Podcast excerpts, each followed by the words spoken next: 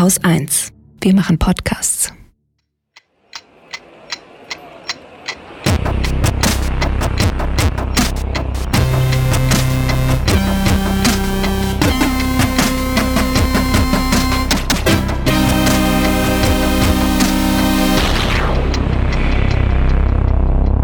Willkommen zur Wochendämmerung vom 23. Oktober 2020 mit Corona, Belarus, der Wirtschaft, den Schulen, der Jugend, dem Terror, dem Brexit, Thailand, Bolivien, Moria, Nigeria, einer guten Nachricht, was zum Gucken, zwei lustigen Nachrichten, was zum Diskutieren Holger Klein. und Katrin Rönecke.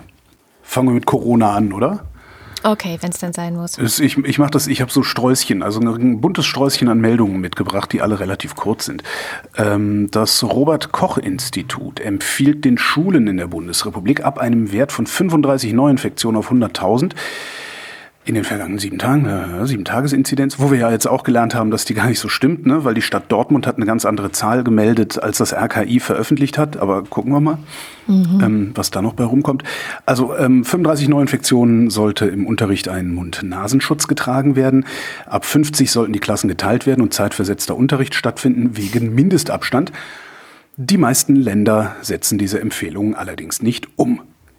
Juhu! Da gehe ich jetzt im Detail nicht weiter drauf ein, weil Nee, wir hier Hörerschaft aus allen Bundesländern haben. Das würde jetzt, glaube ich, ein bisschen. Aber es gibt einen schönen Faktencheck bei der Tagesschau von Patrick Genau. Gensing, den kann man sich da durchlesen, wo auch nochmal so ein bisschen auf die einzelnen Länder eingegangen wird.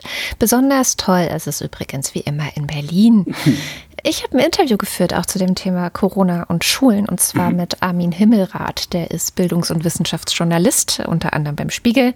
Er beschäftigt sich, so wie ich, das war ein sehr schönes Gespräch. Also das haben sie, wir haben es so gefunden, äh, hatte ich das Gefühl. Zwei Menschen, die sich schon sehr lange mit Bildung beschäftigen und Pädagogik und wie man das alles besser machen könnte, ist ja so ein Herzensthema von mir und von ihm eben auch. Und er hat zusammen mit einer Kollegin, die ist Medienpädagogin, Julia Eckbers, ein Buch rausgegeben. Das heißt, da sind Beiträge von vielen anderen Expertinnen und Experten zum Thema Bildung, Forschung, Psychologie, Pädagogik, Mediendidaktik und alles Mögliche drin. Und das heißt, das Schuljahr nach Corona. Aber Entschuldigung, äh, wann ist das? Äh, genau, also das ist tatsächlich so eine Mischung aus ähm, Beiträgen, die sich schon auch damit befassen, wie könnte man jetzt während Corona sozusagen Dinge besser machen. Äh, was könnte man durch diese Krise, durch die Pandemie vielleicht lernen, was so schon in der Vergangenheit nicht so toll war, was man vielleicht spätestens jetzt mal ändern sollte. Also das heißt, es ist auch ein Buch für ab jetzt geht es nicht mehr zurück zum Status quo. So. Das, das denken die, ne? Ja, das denk- denken Das denken so. aber unsere BildungspolitikerInnen überhaupt nicht. Also denen fehlt ja jegliche visionäre Kraft äh, am bestehenden Zustand, beziehungsweise am Status quo ante, also am Zustand von vor der Pandemie, überhaupt irgendwas zu ändern, geschweige denn in der Pandemie. Ja, das äh, ist jetzt auch nicht so, dass ähm, Erschütternd. die das nicht auf dem Schirm hätten. Ähm, Okay. Das gesamte Interview werde ich Anfang kommender Woche veröffentlichen, weil ich es noch schneiden muss. Das schaffe ich heute einfach nicht mehr. Ich habe aber Ausschnitte mitgebracht und einen habe ich nicht mitgebracht, den gibt es dann kommende Woche. Aber er sagt auch ganz klar, äh, auf die Kultusministerkonferenz brauchen wir nicht zu hoffen. So, Nee. Also da gibt es ist ja- nichts von zu erwarten, da Nein, gibt es nein. nichts zu hoffen. Nein. Das bringt einfach überhaupt gar nichts. Trotzdem ist er nicht komplett hoffnungslos, sondern es gibt ja noch ein paar andere AkteurInnen, die da auf anderen Ebenen vielleicht was verändern könnten und auch in den vergangenen Jahren auch immer wieder schon Dinge verändert haben. Ich sage nur Stichwort ähm, Schule des Jahres oder wie heißt die ähm, beste Weil- Schule des Jahres? Äh, Keine Ahnung. also da gibt es so einen Preis, wo man immer sehen kann, aha, guck mal, es gibt Schulen, die kriegen das alles völlig anders hin und sind super erfolgreich damit. Was ich mitgebracht habe, ist direkt für den Anfang ein recht langer Ausschnitt. Und zwar geht es da um die Frage, was für eine Rolle eigentlich Schule und Unterricht und Lehrerinnen und so weiter einnimmt, wenn ja, wie es ja eigentlich sein müsste, wie du es gerade gesagt hast, dass das Robert-Koch-Institut es auch empfiehlt, ab 50 pro 100.000. Man jetzt zum Beispiel sagt, ein Teil der Klasse ist da, ein Teil der Klasse ist nicht da. Wie funktioniert dann das Lernen in dieser Mischung aus zu Hause und ja, trotzdem irgendwie mit der Lehrerin, mit dem Lehrer? Auch wir plädieren natürlich jetzt in diesem Buch ähm, nicht dafür, dass, dass irgendwie mehr Unterricht zu Hause stattfinden soll.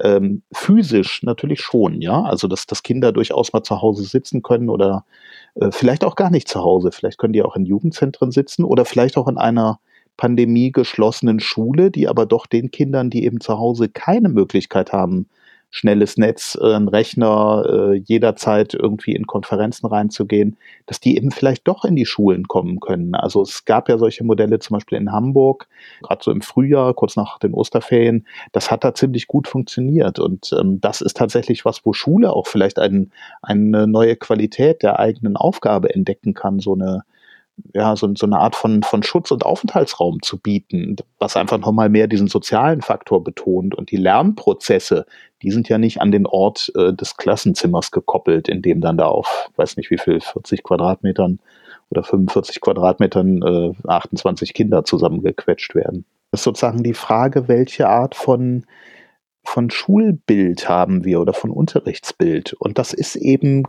in breiten Teilen immer noch geprägt von diesen, äh, wann war das, Steinhardenbergsche Verwaltungsreform irgendwie 1800 irgendwas, 1870 oder so. Äh, seitdem ist die Schule so organisiert, wie sie organisiert ist. Und ähm, das sehen wir ja auch sozusagen an diesem hektischen Gewurstel der Kultusministerkonferenz, die nichts, äh, also, also bis auf wenige Ausnahmen eigentlich immer nur versuchen, zu, zu, zu dem alten Zustand zurückzukehren. Ich glaube, ähm, das ist auch, äh, also ich werfe denen ja auch vor, dass sie konzeptlos sind und dass sie die sechs Monate jetzt oder mehr als sechs Monate nicht genutzt haben, um, um endlich mal eine Idee zu entwickeln. Ähm, das hat wirklich damit zu tun, die klammern sich sozusagen an das Alte. Sie wollen zum alten Status quo zurück. Ne? Also Präsenzunterricht so viel wie möglich. Was spricht denn da raus? Das, das ist ja keine didaktische Überlegung, sondern das ist erstmal eine Überlegung von okay, es ist wieder verlässlich, es ist wieder das, was wir früher hatten oder so nah dran an dem wie möglich, äh, so, wie, so nah dran wie möglich an dem, was wir früher hatten. Aber das ähm, äh, zeigt ja gar, also wirklich null pädagogische Einsicht. Was Sie gerade beschrieben haben, ist ja eigentlich das, worüber wir seit mittlerweile fast 25 oder 30 Jahren in der wissenschaftlichen Pädagogik diskutieren, individuelle Lernzugänge. Und individuelles Lernen heißt, es wird Kinder geben, die kommen top zurecht mit diesem digitalen Unterricht, auch besser als vorher. Die sind plötzlich äh, blühen auf und machen, äh, haben auch bessere Noten, können besser lernen, schneller, alles, sind zufriedener, super. Warum sollen wir denen das wieder wegnehmen? Gleichzeitig ist es natürlich eine absurde Idee zu denken, 100 Prozent der Kinder können digital erreicht werden. Nein, das war nie so und das wird auch nicht so sein. Genauso wenig wie wir 100 Prozent der Kinder im Klassenzimmer erreichen. Und das ist im Grunde das, das, diese, dieser Switch, der, der da rein muss, äh, aus unserer Sicht ins, ins Nachdenken über das Lernen. Wie schaffen wir es, möglichst unterschiedliche Lernzugänge und zwar eine große Zahl anzubieten, sodass dieser sehr individuelle Prozess der Wissensaneignung und, der, und des Lernens und des Vorankommens, dass für jeden, jedes Kind idealerweise der eigene Weg dort gefunden werden kann. Und dann haben wir das vielleicht auch so, dass auch dauerhaft manche Kinder nur noch einmal die Woche in die Schule kommen. Warum denn nicht? Oder nur noch einmal im Monat, weil sie, weil sie zu Hause auf dem Sofa viel, viel besser lernen. Und die anderen, bei denen wir merken, das funktioniert so nicht, die kommen. Aber dann haben wir tatsächlich da ja auch eine, eine kleinere Gruppe dann Präsenz und so. Also da kämen wir dann in diese Formen des neuen Unterrichtens rein, die, ähm, die ja durchaus denkbar sind. Und die ja auch ja. notwendig sind gerade, ne? Also das ja, ist ja das, alles, äh, das, das, war jetzt wirklich hochverdichtet, das Drama der deutschen mhm. Bildungspolitik der letzten 70 Jahre, ja. Mhm. Ja, und dem, dem mhm. Beweis treten ja regelmäßig solche Familien an, die sagen, ah ja, eigentlich wollten wir nur über die ganzen Sommerferien mit dem Boot, aber jetzt sind wir schon seit drei Jahren mit unserem Boot äh, in der Weltgeschichte unterwegs und machen halt, unterrichten die Kinder halt an Bord und die machen dann hinterher in Baden-Württemberg ein Einser-Abitur, weißt du? Also, ja, das ist, ich, ich bin so froh, dass, dass deine Kinder nicht auch meine Kinder sind, sonst müsste ich mich mit diesem ganzen Scheiß nur noch mehr beschäftigen und das regt mich ja jetzt schon so auf. Ja, aber tatsächlich empfehle ich auch für alle, die sich mit diesem Scheiß beschäftigen müssen, also Eltern, hm. SchulleiterInnen, BildungspolitikerInnen, SozialarbeiterInnen, LehrerInnen natürlich auch auf jeden Fall. Alle, ja, die ne? Ja, die irgendwie jetzt gerade auch nicht so richtig wissen, dieses Buch ist ein tolles Lesebuch, genau für diese ganzen Fragen und diese ganze Situation. Da sind alle Sachen drin, auch die sozialen Aspekte. Ne? Mhm. Ich hatte gesehen, du hast diese Woche getwittert. Ja, wenn die Kinder ja. nur in der Schule eine Mahlzeit bekommen, ist ja das Problem nicht, zu lösen, indem man die Kinder jetzt unbedingt in die Schule bringen muss, was man vielleicht auch okay, kann man ja sagen. Der Tweet war ein bisschen anders und auch ein bisschen anders gemeint. Also ich habe mal wieder, ich, das, ich, das war dann diesmal diese nordrhein-westfälische, die, ist eine noch unsäglichere Kultusministerin als das, was wir in Berlin haben. Und das muss man ähm, erstmal schaffen. Die, genau. die ist auch von der FDP, also das muss man auch erstmal schaffen. Ähm, dass äh, die, die dann irgendwie in einem Radiointerview sagte, ja, bla bla, und die Kinder haben ein Recht auf Bildung und man muss ja auch mal sehen, dass äh, für viele Kinder das ja auch die einzige Möglichkeit ist, eine warme Mahlzeit zu kriegen, bla bla. Und ich halte das halt alles für so ein Geheuchel, weil wenn das mhm. Problem ist, dass Kinder keinen Zugang zu einer warmen Mahlzeit haben, dann lautet die Lösung nicht Regelunterricht, sondern dann lautet die Lösung, diesen Kindern eine warme Mahlzeit zur Verfügung zu stellen. Und das kann man halt ausdehnen auf jedes beliebige Argument, was die Politik gerade dafür zu, ins Feld führt, die Schulen im Regelbetrieb weiter zu laufen zu lassen. Jedes Problem, das Sie da adressieren, lässt sich auf eine wesentlich sinnvollere, wesentlich elegantere und wie wir gerade gehört haben, auch auf eine wesentlich äh, mit Bildungserfolg ausgestattete Weise lösen. Das ist eigentlich der Witz daran. Letztendlich würde ich mich sogar fast dazu versteigen sagen, wir brauchen diese Schulen nicht mehr. Wir brauchen andere, aber die hat er ja gerade beschrieben. Die beschreibt er auch extremst ausführlich dann in diesem Interview. Ich war übrigens lange nicht mehr so gespannt auf ein Interview, wie das jetzt. das ist eine Dreiviertelstunde dauert. Super, super. Er hat noch eine Sache, die ich unbedingt auch hier einspielen wollte, weil ich weiß, nicht mhm. alle hören dann hinterher diese Interviews, die extrem wichtig sind und auch auf dieses S äh, FDP, aber SPD ja genauso CDU-Gebrabbel von den Kultusministern, was ja wirklich, ne, wir müssen den Bildungserfolg sichern. Pass du hast so recht, das ist Gebrabbel tatsächlich, ja ja, wenn ich dann natürlich höre, sowas wie, äh, keine Ahnung, 500 Millionen für Endgeräte, die jetzt irgendwie rausgegeben werden oder möglichst bald soll dann doch jede Lehrkraft letztlich auch mal eine, eine Mailadresse zumindest bekommen und äh, dann irgendwann auch ein Endgerät, ein Laptop, ein Dienstlaptop. Und auf der anderen Seite buttern wir eben äh, 9 Milliarden in die Lufthansa-Rettung. Ne, dann fragt man sich schon, also wo sind die Prioritäten? Beziehungsweise man fragt es sich halt nicht mehr. Wir wissen, wo die Prioritäten sind. Und alles, es gibt dieses ganze Sonntagsgerede von, von der Wichtigkeit der Bildung.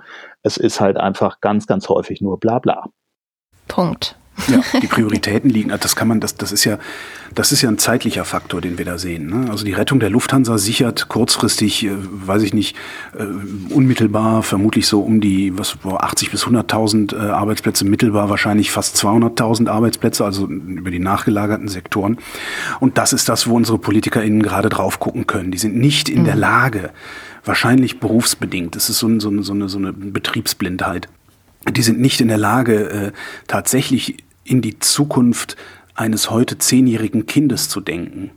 Würden sie das tun, würden sie mindestens genauso viel Geld für die Zukunft dieses Kindes aufwenden. Damit wären dann nämlich auch in 20 Jahren diese 200.000 Arbeitsplätze gesichert. Mhm. Möglicherweise nicht bei der Lufthansa, aber möglicherweise bei irgendwas, was dieses Kind erfunden hat, was dann marktreif ja. ist. Ja. ja. Riesenproblem. Also das ist mich, ich, ich, ich denke auch immer, das, also ich bin ja eine, eine, eine enge alte Freundin von mir ist ja Bildungsforscherin und mhm. die erzählt solche Geschichten ja seit wir uns kennen, seit über 20 Jahren. Ja. Ähm, und ich sage ja, alle, die sich seit, seit Jahrzehnten mit dem Thema beschäftigen, ist, ja, ja. Und ich denke immer so, nee, wahrscheinlich, also ich habe ja so eine, eine meiner Maximen oder eins meiner Prinzipien ist ja, wenn die Welt um dich herum komplett scheiße aussieht, ist die Wahrscheinlichkeit groß, dass du selbst scheiße bist. Ich werde das Gefühl nicht los, dass in diesem Fall ich mal nicht scheiße bin. Das ist furchtbar. Währenddessen bilden sich die Covidioten natürlich auch weiter.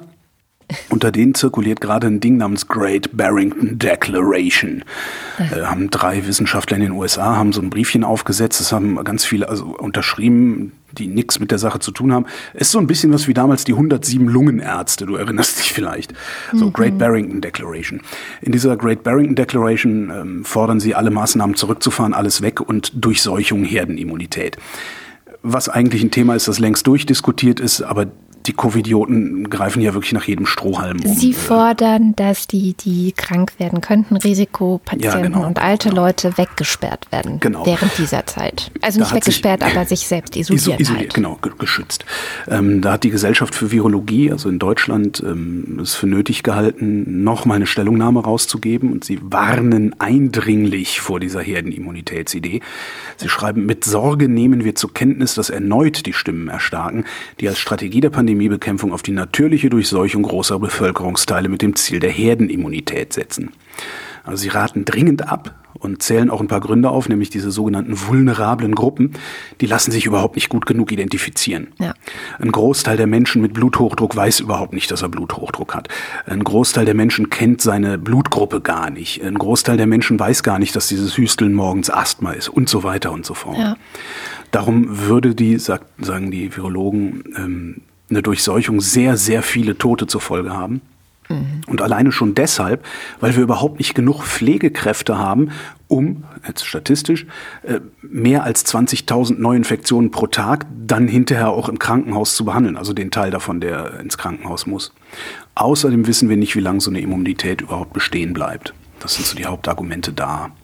Ja, und man muss sich nur, es war auch so, diese Woche ging so ein Fall von einem ukrainischen Influencer durch die Medien, hm. der auch so Covid-Leugner war, gesagt hat, so das Virus, das gibt es gar nicht und oder wenn es das gibt, ist es nicht so schlimm. Dann hat er sich im Türkei-Urlaub angesteckt, mhm. hat dann noch auf seinen Instagram-Account irgendwie Fotos von sich im Krankenhaus und so gemacht. So, hey, großes Abenteuer, guck mal. Na, so nicht, so okay, nicht. Also er so hat nicht. dann auch geschrieben so, hey Leute, ich habe gedacht, das gibt's gar nicht, das Virus und jetzt habe ich's und jetzt glaube ich dran und es ist nicht so toll und so weiter. Also er hat dann schon eine Einsicht gezeigt. Hat das Einen Tag später einen Tag später äh, hat seine Ex-Frau, auch so eine Influencerin, seinen Tod bekannt gegeben. Scheiße. Und das war so ein Bodybuilder, wenn du, wenn du Fotos von ihm siehst, das war ein Bodybuilder, der hatte keinerlei Vorerkrankungen, der sieht aus wie topfit, mhm. äh, war nicht sonderlich alt, ähm, weiß ich jetzt nicht, Mitte 30, 40, irgendwie sowas, hat eine ja. kleine Tochter, die ist neun Monate alt ja, weg war Ja, das ist das, das ist das große Problem. Du weißt halt nicht, wie sehr es wen dann letztendlich ja, trifft. Ne? Kann man also, nicht wissen. Kann man ja. nicht wissen. Es gab übrigens, hatte ich gar nicht in meine Notizen genommen, ähm, die Familie äh, Häusler, also von Johnny Häusler, dem mhm. Spreeblick äh, und Republika-Chef, die waren infiziert, beziehungsweise der ältere, älteste Sohn war infiziert, sodass sie dann in Quarantäne gegangen sind und versucht haben, mit dem Gesundheitsamt und diversen Stellen zu kommunizieren, was ganz fürchterlich in die Hose gegangen ist. Ähm, ist alles gut gegangen, also keiner ist schwer erkrankt, alle sind wieder negativ. Und Johnny hat einen sehr, sehr schönen Text geschrieben, den tun wir mal in die Show Notes, äh, wo er einfach aus seiner Erfahrung mit dieser Infektion und der Selbstquarantänisierung und der Testung, die nicht geklappt hat und so, ähm, ein paar Verhaltensregeln definiert mhm. hat. Was tatsächlich das Sinnvollste ist, dass ich zum persönlichen Umgang mit einer SARS-CoV-2-Infektion bisher irgendwo gelesen habe. Also weil es halt einfach dicht am Menschen bleibt die ganze Zeit und mhm. nicht, so, nicht so statistisch ist, womit ich bei meinem nächsten Corona-Punkt wäre. Das Statistische Bundesamt gibt bekannt, das Hamstern fängt wieder an. Ach. Sie haben sich angeguckt, die Durchschnittsverkäufe zwischen August 2019 Januar 2020, also kurz vor der Pandemie, und das verglichen mit der letzten Woche, also 12. bis 17. Oktober. Klopapierverkäufe haben sich verdoppelt. Ich hab, ähm, auf, auf, auf ähm, iOS 14 auf dem iPhone kann man ähm, sich selber so kleine Apps schreiben, also Scripten heißt das. Also ich kann das nicht, ich muss mir dann den Code laden.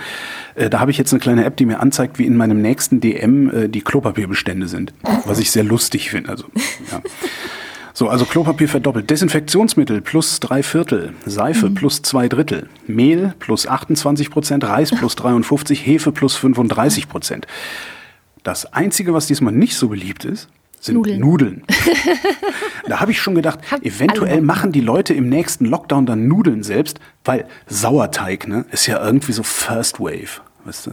Ja, ja. Und jetzt hatte Bundeslandwirtschaftsministerin Julia Klöckner am Anfang der Woche schon ähm, an die Verbraucher appelliert, sie sollten keine größeren Mengen einkaufen auf sonst. Für Hamsterkäufe gäbe es keinen Grund. Mhm. Und da habe ich jetzt ein Problem, weil ich, ich ja sehr, sehr stark am Urteilsvermögen unserer Landwirtschaftsministerin zweifle und mich frage, ob ich nicht vielleicht jetzt doch lieber in Panik ausbrechen sollte. Also davor war es noch entspannt, ne? Aber jetzt? genau. oh Gott. Mehr Corona. In der Zeit ein äh, schöner Artikel von einer äh, Psychologin, leider hinter einer Paywall, aber die werden ja dann in der Regel nach ein paar Tagen frei. Ähm, die hat mal geguckt, wie das eigentlich kommt, dass wir Corona-Regeln brechen, ohne dass wir eigentlich Corona-Regeln brechen wollen. Und sie identifiziert so fünf ähm, psychologische Zustände. Das ist eine Pandemiemüdigkeit. Ja, äh, schreibt so, haben Sie die Maske mal wieder zu Hause vergessen, als Sie sich nur mal schnell einen Kaffee holen wollten? Mhm.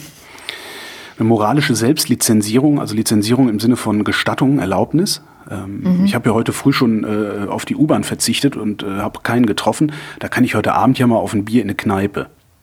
Mhm. Das ist so ein Ding. Verdrängung, kognitive Dissonanz. Ne? Also, ja, in der, in der Kneipe hätte ich mich ja jetzt anstecken können ähm, oder könnte ich mich anstecken. Das Virus ist auch tödlich. Andererseits wohne ich ja nicht im Risikogebiet. Ja. So. Falsches Vertrauen. Ja. ja. Bei Mutti stecke ich mich ja nicht so schnell an wie bei dem Arschloch im Büro. Ja, denkste. Und Frustration äh, aus dem Präventionsparadox heraus. Nochmal für alle Präventionsparadox. Du hältst dich als Einzelner an Regeln, an die sich alle halten. Darum kommt es allen zugute, aber dir unmittelbar nicht. Und darum denkst du, äh, das ist doch scheiße, ey, jetzt strenge ich mich die ganze Zeit mhm. so an und das nutzt mir überhaupt nichts. Also bist du frustriert und passt nicht weiter auf. Aber das, Prä das Präventionsparadox geht ja ein bisschen anders. Das gibt es ja in vielen anderen Bereichen, auch zum Beispiel in der Verhütung von Genoziden, mhm. ähm, dass du immer das Problem hast, dass du nicht weißt, hast du es jetzt wirklich, hast du jetzt wirklich einen Genozid verhindert? Weil es ist ja. halt nichts passiert ja. und du kannst nicht beweisen, ähm, dass wenn du nicht da gewesen wärst, um einzugreifen, ein Genozid passiert wäre. Ja. Also das ist das Präventionsparadox, dass wenn du erfolgreich Prävention betrieben hast, kannst du Denken nicht alle, beweisen, genau. dass du erfolgreich Prävention betrieben hast. Das ist leider immer so. Ich habe irgendwie, ich merke, dass ich total viel interessantes Zeug zu Corona gefunden habe diese Woche. Lars Fischer zum Beispiel hat im Spektrum einen schönen Artikel geschrieben, äh, warum die Fallzahlen trotz Masken so stark steigen und mhm. ähm, hat das mit einer Würfelspielanalogie gemacht. Ähm, er schreibt, meine Vermutung ist, dass die neue Entwicklung seit Anfang Oktober viel damit zu tun hat, wie sich die Zahl der Kontakte im Laufe der letzten Monate entwickelt hat. Ja. Man kann sich das folgendermaßen vorstellen. Jedes Mal, wenn wir uns in eine Situation begeben, in der wir uns theoretisch anstecken können, würfeln wir. Wenn wir zu schlecht würfeln, haben wir uns angesteckt. So, jetzt könnte man hingehen, größeren Würfel nehmen. Da schreibt er, wenn man statt dem gängigen Würfel einen mit 20 Seiten nimmt, ist die Chance auf eine 1 nur noch 5% statt etwa 17%. Und eins ist, ist anstecken. Oder? Klar, das ist ja. das, was Masken leisten. Ja. Eine andere Methode ist, gezielt Situationen zu nutzen, in denen die Attack Rate niedrig ist, zum Beispiel indem man sich einfach draußen trifft. Zum anderen kann man auch einfach viel seltener würfeln. Das entspricht den vorgeschriebenen und freiwilligen Kontaktbeschränkungen, besonders vom Beginn der Pandemie. Weil, wer nicht würfelt, würfelt keine Eins, wer keine Menschen trifft, steckt sich nicht an. Ja. Passiert ist in den letzten Monaten also grob gesagt Folgendes. Im Februar und März wusste noch niemand, wie schlimm es sein würde, eine Eins zu würfeln und wie groß der Würfel tatsächlich ist. Die naheliegende Konsequenz war, so wenig wie möglich zu würfeln. Das hat über den Sommer dazu geführt, dass immer mehr Menschen immer öfter gewürfelt haben. Ging ja auch eine Weile ziemlich gut. Dass das jetzt nicht mehr hinhaut, zeigt aus meiner Sicht, also Lars Sicht, dass die Situation instabiler war, als sie aussah. Und der Grund dafür scheint zu sein, dass die Zahl der Kontakte im Windschatten der geringen Ansteckungswahrscheinlichkeit wieder dramatisch gestiegen ist. Mhm.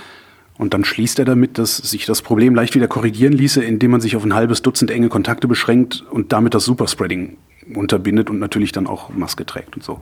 Vorausgesetzt, äh, seine Annahme ist korrekt, schreibt er immer noch dazu. Mhm. Aber ich finde, das klingt sehr plausibel. Finde ich auch. Wie jede gute Verschwörungstheorie. Es, äh, ja, aber es ist ja Statistik. Oder so. Apropos Verschwörungstheorie. Florian Eigner, einer von den Skeptikern, hat mhm. einen sehr schönen Twitter-Thread darüber geschrieben, woran man solche Scharlatane wie ähm, Suharit Bhakti zum Beispiel erkennt. Sehr schöne Sendung mit Nickemeyer zum Ach, Thema Dankeschön. Bhakti. Verlinken wir auch. Holger hat einen neuen Podcast. Genau, ich äh, arbeite jetzt auch für übermedien.de und mache da einmal in der Woche einen Podcast. Ja. ja ähm, also solche, solche, wie man solche Scharlatane erkennt, ähm, ohne dass man wirklich eine besondere wissenschaftliche Vorbildung haben muss oder sowas. Also man muss nicht deren Argumente äh, Stück für Stück verstehen, auseinandernehmen oder sonst was. Ähm, und so Typen wie Bhakti, die nutzen ja den Umstand, dass sie Wissenschaftler sind, also irgendwann mal wissenschaftliches Arbeiten gelernt haben und dafür zertifiziert worden sind. Das tragen die ja wie so eine Monstranz vor sich her die dann von den Covidioten als Unfehlbarkeit taktisch missverstanden wird und auch natürlich von solchen Leuten wie Bhakti taktisch eingesetzt wird. Zentrale Sätze bei Florian Eigner sind, das ist gute Wissenschaft. Nicht einfach nur trotzig dagegen reden, sondern zeigen, dass man verstanden hat, was bisher als wahr galt, warum es als wahr galt und warum man trotzdem einen Schritt weitergehen muss. Genau das leisten Corona-kritische Wissenschaftler wie Bhakti nicht. Sie werfen irgendwelche Behauptungen in die Gegend, die angeblich der gängigen Lehrmeinung widersprechen und erklären diese Lehrmeinung damit für widerlegt. So funktioniert das nicht. Angenommen, das Coronavirus wäre wirklich schon vor Monaten verschwunden, dann müsste man Erklärungen liefern für die hohe Anzahl positiver Tests, für die steigende Belegung der Krankenhäuser und Intensivstationen, für Übersterblichkeiten. Man müsste erklären, warum die Zahlen so überzeugend zu den bestehenden Modellen passen, wenn diese Modelle falsch sind, von der Reproduktionszahl bis zur Altersstruktur der Betroffenen. Man müsste zeigen, wo Mess- oder Rechenfehler gemacht wurden. Jetzt der zentralste Satz der zentralen Sätze. Je reichhaltiger die Beweislage für die bestehende Theorie, umso reichhaltiger müssen auch die Widerlegungen ausfallen, um glaubwürdig zu sein. Das ist, was Carl Sagan auch schon mal mhm. gesagt hat. Ne? Außergewöhnliche Behauptungen brauchen außergewöhnliche Beweise. Mhm. Eigner schließt mit, und unser Wissen über Corona ist mittlerweile sehr reichhaltig. Die ja. Gegenargumente von Bhakti und Co. sind vergleichsweise jämmerlich. Sehr dünn. In ich sage den Satz nochmal. Je reichhaltiger die Beweislage für die bestehende Theorie, umso reichhaltiger müssen auch die Widerlegungen ausfallen, um glaubwürdig zu sein. Und das, das kann jeder überprüfen. Ja, dazu muss man nicht irgendwie Virologe sein oder irgendwie sowas, sondern man kann sich einfach angucken, was erzählt Bhakti da eigentlich, was ist eigentlich die Grundlage seiner Thesen und man wird sehr schnell sehen, der erzählt halt irgendwas, was er sich aus dem Arsch gezogen hat. Ich fand übrigens das Wort Bhakti taktisch, was du gerade ähm, zufällig nebenbei geschaffen hast, indem du es auf eine bestimmte Art und Weise ausgesprochen hast. Ups. Ein schönes Wort. Ein schönes okay. Wir können ja mal die Hörerschaft dazu aufrufen, dieses Wort mit Leben zu füllen. Also was ist das Wort Bhakti taktisch. Hm? Und damit bin ich am Ende meines Corona-Blogs. Soll ich jetzt mit dem Wirtschaftsblog anfangen? Nein, ich Nein. möchte jetzt wie immer und jede Woche ich höre auch nicht auf damit, nach Belarus gucken. Hm. So viel Neues gibt es nicht. Es gibt eben das Ultimatum, hatte ich letzte Woche schon erzählt, dass Svetlana Tichanowskaja, die wahrscheinlich die Präsidentin dieses Landes wäre, wenn die Wahlen mit rechten Dingen zugegangen wären, Lukaschenko gestellt hat. Der soll zurücktreten und das Ultimatum läuft am Sonntag aus. Reden wir also nächste Woche nochmal drüber mhm. und gucken mal, ob es den angedrohten Generalstreik, den ähm, es geben soll, wenn er nicht zurücktritt, ob es den auch gegeben hat und was der gebracht haben Hier, wird. Äh, wenn du nächsten Sonntag sagst, meinst du damit diesen Sonntag oder meinst du damit den Sonntag der nächsten Woche? Am 25.10. Okay, okay. Ich nur sicher gehen, weil das ist 1, 2, 3 und dann los oder 1, 2, 3 und los? Stimmt. Mit oder ohne Brunnen. Jedenfalls Das Europaparlament hat dann jetzt nochmal ein Signal gesendet, also darin sind wir ja sehr gut in Europa, Signale senden. Ähm, und zwar hat es der belarussischen Opposition den Sacharow-Menschenrechtspreis verliehen. Immerhin mit 50.000 Euro dotiert. Das ist ja schon mal was. Und hinterher äh, gab es noch Kaffeekränzchen mit Sacharow-Torte. Mhm. Okay, war nicht lustig. Naja, vielleicht finden manche, die uns hören, das sehr lustig.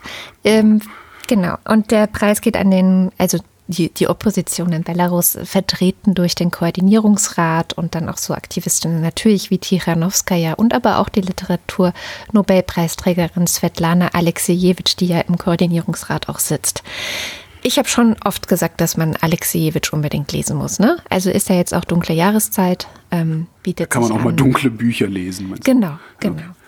Und wenn wir vielleicht schnell in Osteuropa bleiben, ähm, muss man diese Woche leider auch sehr sorgenvoll wieder mal nach Polen blicken. Oh. Du zitierst ja immer so gerne Twitter-Threads, hast du gerade ja auch schon mm. gemacht. Ich kann das auch. Zeig. Und zwar diese Woche ein äh, Twitter-Thread von Terry Reintke, die sitzt für die Grünen im Europaparlament. Und die hat das sehr gut zusammengefasst, was in Polen so gerade passiert. Ich lese vor. Damit allen nochmal klar ist, was gerade in Polen passiert. Ein Verfassungsgericht, das unter der politischen Kontrolle der Regierungspartei steht, hat Abtreibung gerade faktisch für verfassungswidrig erklärt. Ein entsprechendes Gesetz war immer wieder aufgeschoben worden, weil es eigentlich keine Mehrheit für dieses kontroverse Vorhaben gibt. Polen hat bereits eins der restriktivsten Abtreibungsrechte in Europa und viele Schwangere müssen bereits heute in andere Staaten reisen, um Zugang zu Abtreibung zu haben. Ich gehe davon aus, dass das nicht das letzte Mal sein wird, dass die Regierungspartei diesen Umweg wählt. Also, dass es kein Gesetz gibt und deswegen das Verfassungsgericht sozusagen Abtreibung für faktisch gesetzeswidrig erklärt. Ähm, so können gezielt der Abbau von Minderheitenrechten und andere strittige Vorhaben umgesetzt werden. Was da passiert, ist ein Paradebeispiel für den autoritären Umbau einer liberalen Demokratie. Sprich, äh, das war mir nämlich auch überhaupt nicht so klar, bevor. Also es geht hier nicht nur um das Thema Abtreibung, mhm. sondern die Regierung hat offensichtlich einen Weg gefunden, indem sie Gesetze nicht verabschiedet, die wahrscheinlich keine Mehrheit bekommen würden, Ja. das Verfassungsgericht dazu zu kriegen, bestimmte Dinge zu verbieten oder für verfassungswidrig zu erklären. Und das ist krass. Was mich da ja mal interessieren würde, ist, inwieweit das äh, rechtsstaatlich ist oder inwieweit nicht. Also was die EU dazu sagt. Das würde mich tatsächlich mal interessieren, weil eventuell ist das rechtsstaatlich völlig in Ordnung. Ja. Und ähm, falls, falls der Markt tatsächlich Dinge regelt, äh, könnte man mit einer Abtreibungsklinik in Ostbrandenburg sehr viel Geld verdienen in Zukunft. Das stimmt. Das stimmt. Ja. Naja. Apropos Geld. Cum-Ex. Wir erinnern uns, Olaf Scholz, das ist der, der gerne für die SPD Bundeskanzler werden will mit 12 Prozent, der hatte sich als Bürgermeister von Hamburg mehrfach mit dem Chef der Warburg Bank getroffen. Warburg ist in diesen Cum-Ex-Skandal verwickelt, Olaf Scholz ja auch, aber Warburg halt unmittelbar, und äh, hatte damals 27 Millionen Euro sich erschlichen. Die hätte Hamburg zurückverlangen können, hat das aber nicht getan, angeblich wegen Haftungsrisiken und jetzt ist die Forderung verjährt. Warburg ist vom Gerichtshof verurteilt worden, die Kohlen zu zahlen, aber da ist das letzte Urteil noch nicht gesprochen. Auftritt Fabio De Masi, Linkspartei. Der hat den wissenschaftlichen Dienst des Bundestages beauftragt, mal zu begutachten, ob Hamburg da eventuell gegen EU-Recht verstoßen haben könnte. Ergebnis? Haben sie, sagt der wissenschaftliche Dienst des Bundestages. Äh, Das ist noch nichts. Die Folge könnte jetzt aber sein, dass das eskaliert und zwar zur EU-Wettbewerbskommission. Und die könnte dann hingehen und Scholzens Zögern bis zur Verjährung als äh, illegale Beihilfe deklarieren. Und dann würde Hamburg die Kohlen einfach so bekommen, weil EU-Recht an der Stelle nationales Recht sticht. Hamburg bekommt die Kohlen und was, wer kandidiert dann für die SPD als Kanzler?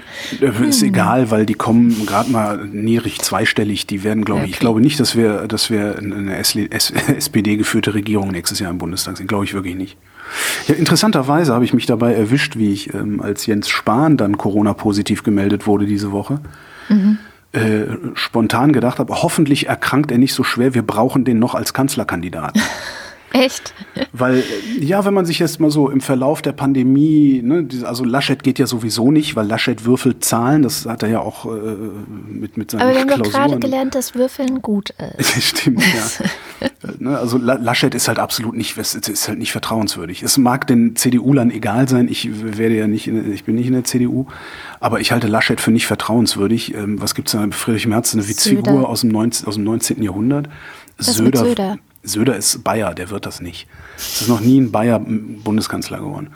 Oder Aber war kandidiert. Ludwig Erhard? Ludwig Erhard war, glaube ich, Bayer, oder? Ja gut, der war auch in der SS. Vielleicht auch eine andere Zeit. Nein, also von all diesen Spitzenleuten, die ich da so sehe, äh, finde ich im Moment mh, Spahn, bei aller Kritik, ja, der ist nicht 100% toll, ist niemand in der Politik, sonst müsste ich die Und schon Holger gar nicht bei der Klein-Partei- CDU. Also, also ich müsste halt die Holger, ich müsste halt die Holger Klein-Partei gründen. Es ist ja auch immer so diese, diese, da war jetzt auch wieder irgendwo so ein Moritz Bleibtreu-Interview. Ich bin nicht Wähler, weil es keine Partei gibt, die meinen Überzeugungen äh, zu 100 Prozent hat er entspricht. nicht gesagt. Irgendwie Ach, sowas, ja, ja. Das sagt er ja seit Jahren. Und da muss er halt seine eigene Partei gründen, wenn er, naja. Aber Ja. so, äh, weißt du, ich, meine Prämisse ist ja, wir werden alle noch Angela Merkel vermissen. Ja, ja. Und wenn du jetzt guckst, wer ist denn am ehesten oder von wem von diesem Personal, was da in den Startlöchern steht, ist am ehesten zu erwarten, sich so besonnen zu verhalten, wie Angela Merkel das tut? Da komme ich auf Jens Spahn. Also mal gucken, was Jens Spahn dann im Kabinett Habeck wird. Ne? Danke, jetzt habe ich doch wieder ein bisschen bessere Laune. Dem Chines geht's gut. Die chinesische Das. Wirtschaftsleistung wird in diesem Jahr wahrscheinlich um 1,9 Prozent steigen. Damit ist China die einzige große Volkswirtschaft dieses Planeten, die überhaupt ein Wirtschaftswachstum trotz Corona hat. Ähm, Deutschland wird wahrscheinlich um 6 Prozent sinken, die USA um 4,3 Prozent. Und das, finde ich, könnte ein Hinweis darauf sein, dass drastische Einschränkungsmaßnahmen oder Eindämmungsmaßnahmen ein bisschen besser für die Wirtschaft sind, äh, als so zögerliche regionalchauvinistische Flickenteppiche. Man müsste es halt bloß hinbekommen ohne Polizeistaatsmethoden irgendwie. Wenn man in China ankommt, immer noch muss man für zwei Monate, äh, zwei Monate, sag ich, muss man für zwei Wochen in Quarantäne, kommt dann in so ein Hotel. Ja, cool. Ja. Und da kannst du dann auch nicht raus. Ne? Und da kriegst du Essen an die Tür gebracht. Mhm. Das ist dein einziger Kontakt mit anderen Menschen. Und nach zehn Tagen, also wenn nach zehn Tagen wird ein Test gemacht, wenn der negativ ist, dann darfst du auch schon ein bisschen früher raus als nach 14. Aber grundsätzlich gilt ähm, 14 Tage. Und das finde ich schon ja, das ist doch mal eine Maßnahme. Und Das in Neuseeland übrigens ja. genau das Gleiche. Ich weiß gar nicht mehr, wo ich das gelesen habe, aber da meinte dann jemand, dass das Wort Hofgang, was eigentlich eher so für ähm, Gefängnisinsassen ähm, reserviert ist, eine ganz neue Bedeutung bekommt und man sich den ganzen Tag schon drauf freut. Ja, aber damit wäre der Herr Streeck bestimmt nicht einverstanden, wenn wir sowas machen würden. Lieber 20.000 Neuinfektionen. Ähm, die EU hatte ja beschlossen, eigene Anleihen rauszugeben, um die Corona-Folgen zu bezahlen. Ne? 750 Milliarden Euro-Bonds und so weiter, die Diskussion, wir erinnern uns. Davon haben sie jetzt gerade 17 Milliarden sich geholt, also haben Anleihen aufgelegt für 17 Milliarden Euro.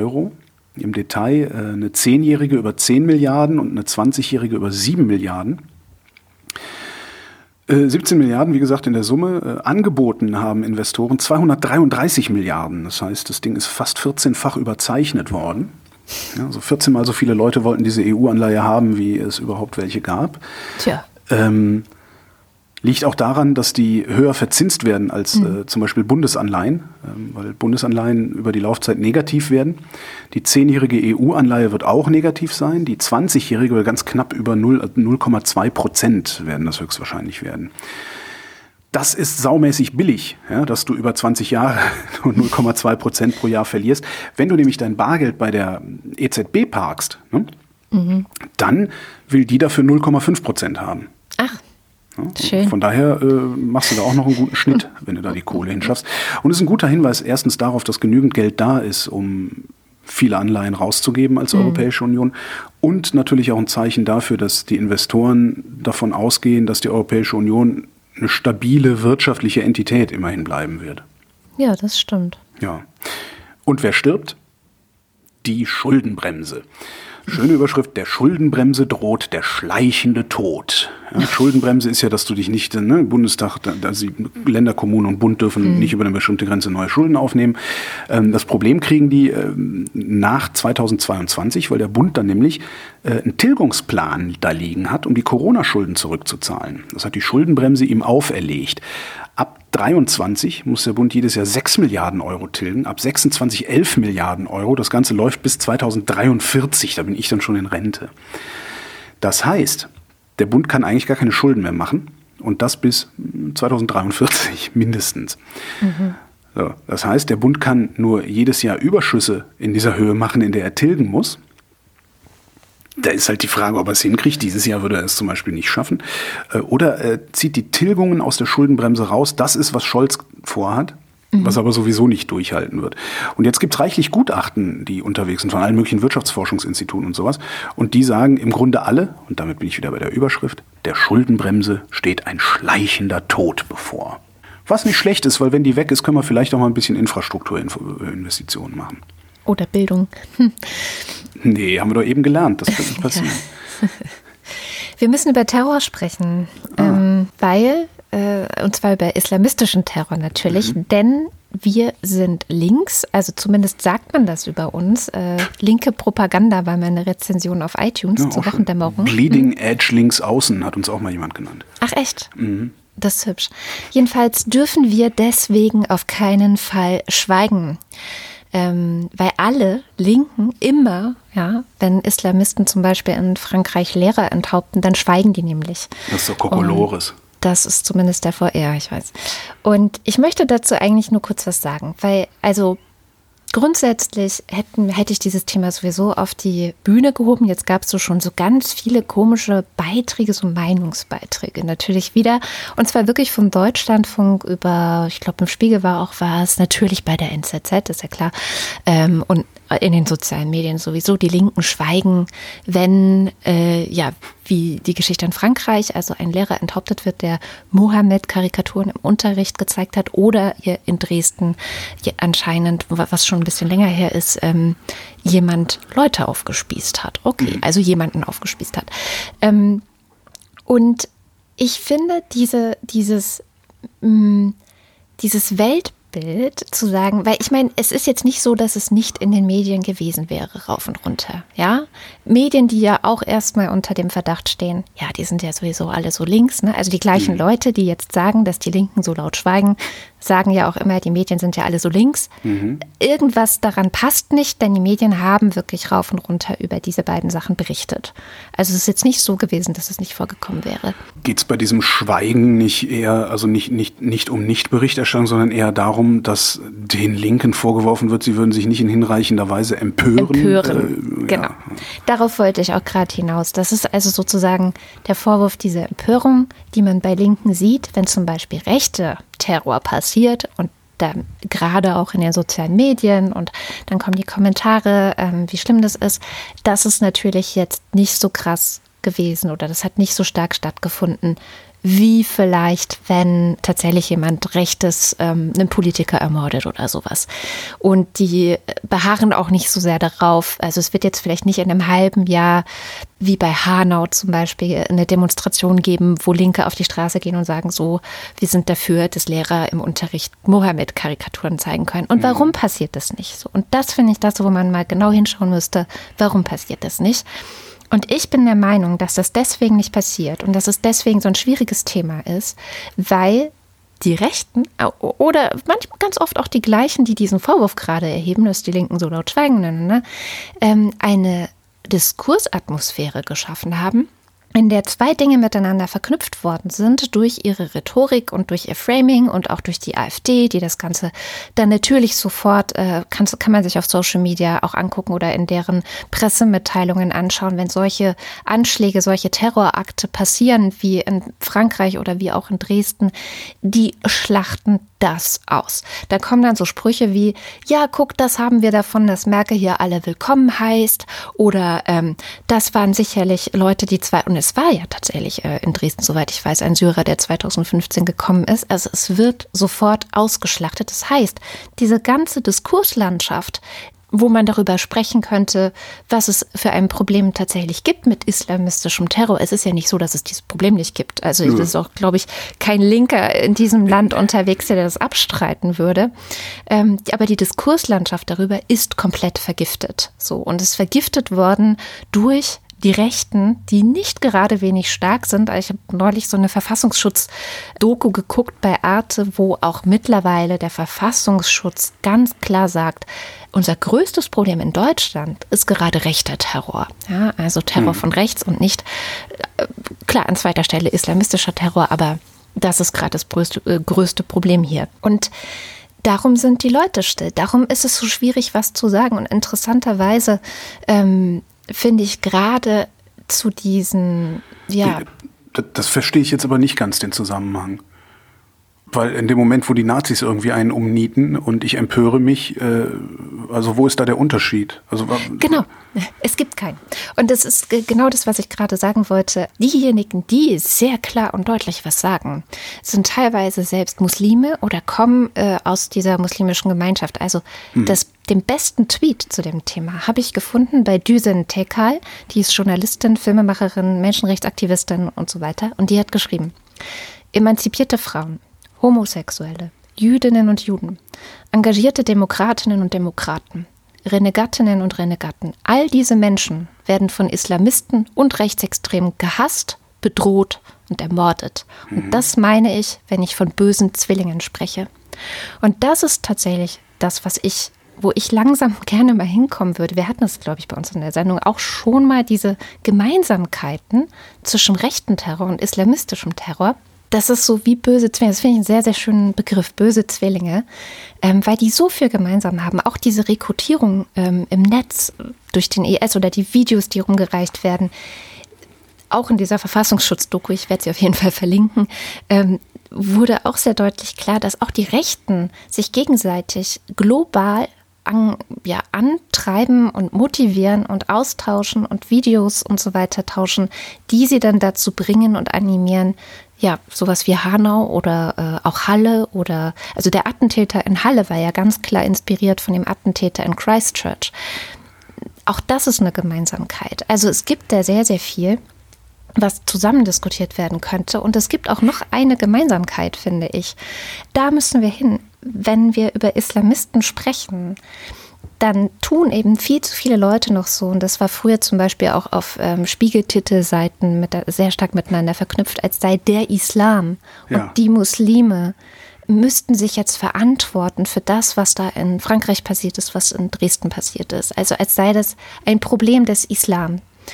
Und gleichzeitig sind wir ja aber in der Lage zu sagen, Nazis und rechter Terror sind zwar mitten in unserer Gesellschaft, aber es kommt nicht daher, dass wir Deutsche sind. So. Vielleicht kommt das, also ich glaube, so Antideutsche würden es vielleicht sagen, ja. Gut, das sind ja eh Spinner. Äh, eben, also es sind so ein paar Irrlichtige, machen das schon auch, aber ich würde sagen, nur weil ich Deutsche bin, neige ich nicht dazu, äh, Juden in ihrer Moschee, äh, Quatsch, Moschee sage ich schon, in äh, ihrer Synagoge ähm, zu überfallen oder so. Und ich glaube, es kommt auch daher, ich bin gleich fertig mit meinem Plädoyer, ich glaube, wir brauchen neue Wörter, weil wir sagen Islamisten. Wir sagen islamistischer Terror. Das wäre ungefähr so, als würden wir sagen Deutschisten und deutschistischer Terror, ja, dass das so miteinander verknüpft ist. Ich glaube, vielleicht brauchen wir da noch mal ein anderes Wort für, weil ja, sie sind Muslime, aber vielleicht hat das dieser Terror, den sie machen mit ihrer Religion ungefähr so viel zu tun wie der rechte Terror bei uns mit dem Deutschsein. Ah, verstehe, ein, ein Rekurrieren auf äh, ein, ein mythisches Deutschsein, in dessen Namen ich hier was in die Luft jage oder andere Leute töte und das da genauso das mit dem Islam. Ja. Was, was ja. das Problem, was ich gerade habe mit deinem Plädoyer ist, äh, du kommst von der Prämisse, die Linken würden sich nicht hinreichend empören, wenn mhm. ein islamistischer Anschlag irgendwo verübt würde. Und ich halte diese Prämisse für totalen Kokolores. Darum bin ich gerade ein bisschen orientierungslos. Also ich ja, weiß gut, nicht, woher dein Plädoyer kommt. Äh, dieses Plädoyer war tatsächlich, er hat jetzt so eine Wende genommen. Also es wurde gesagt, wir müssten in dieser Sendung darüber reden. So, die Linken müssen darüber reden. Deswegen habe ich gedacht, gut, reden wir darüber, aber so. auf meine Art und Weise, so wie Verstehe, ich darüber okay. reden möchte. So wie ich es auch klar, für die Wochendämmerung für, ich sag mal, vielleicht noch mal ein Dreh weiter als dieses plumpe. Ah ja, okay, äh, da ist das und das passiert und ja. wir sind alle sehr betroffen. Ja, aber dann passt das ja auch. Das ist ja dann auch der Wochendämmerung angemessen, dass ich einfach sage, ich halte diese Prämisse für Kokolores und werde keinen weiteren Gedanken daran verschwenden. Ja. Brexit. Juhu. Äh, das Binnenmarktgesetz. Wir erinnern uns, das ist eine, meiner Lieblingsphrasen heute, ähm, das britische Unterhaus, also es gab dann ne, so, in Nordirland, also es gibt ein Brexit-Abkommen, darin ist eine Sonderregelung für Nordirland getroffen worden. Das britische Unterhaus hatte im September mit sehr, sehr großer Mehrheit, die Boris Johnson da hat, mit sehr, sehr großer Mehrheit für dieses Binnenmarktgesetz gestimmt und dieses Gesetz ist in der Lage, die Sonderregeln für Nordirland de facto auszuhebeln. Und damit würde es dann auch noch internationales Recht brechen. Mhm. Jetzt ist äh, dieses Gesetz durchs Oberhaus gegangen in Großbritannien. Das Oberhaus hat mit noch größerer Mehrheit gegen den Gesetzentwurf gestimmt, weil im Oberhaus auch wesentlich mehr Remainer sitzen als im Unterhaus. 395 zu 169 Stimmen waren das. Und Reaktionen darauf habe ich äh, bis zum Redaktionsschluss noch keine gefunden. Mal gucken, was da heute vielleicht noch kommt. Aber ich habe auch gehört, Boris Johnson hat jetzt doch die Gespräche wieder aufgenommen. die, die wohl, ich glaube, noch ein paar Tage gehen sollen. Naja. Ja, was, was, was hatte McAllister gesagt? Ende nächster Woche ist eigentlich Feierabend, dann könnte man vielleicht noch, was weiß ich, 36, 72 Stunden warten, aber dann wäre der Zug irgendwann abgefahren, um das Ding durch die Parlamente zu bringen. Mhm. Ja. Hm, wir sind gespannt. Gucken wir nach Thailand diese Woche mit Sham, die ja wahrscheinlich schon die letzten Wochen immer wieder auch über Thailand hätte sprechen können. In Thailand gibt es nämlich massive Proteste gegen die Regierung dort. Die gibt es nicht erst seit heute und auch nicht erst seit ein paar Wochen, sondern schon eine ganze Weile. Kann Sham gleich selbst erzählen. Warum es jetzt aber doch gerade noch mal sehr bemerkenswert ist, was dort passiert und ja, warum wir die Aufmerksamkeit vielleicht doch dahin richten sollten, das erklärt sie am besten selbst. Ja, die Proteste, die haben eigentlich auch schon seit Februar begonnen, aber dann kam eben das Coronavirus und naja, wie wir alle wissen, das Leben irgendwie hat dann eine ganz andere Richtung eingeschlagen, also für alle Protestierenden auch zu der Zeit. Und dann haben sie dann kurz äh, Pause gemacht, hat, hat das Ganze hat wieder Juli begonnen und jetzt erst wieder aber so richtig stark.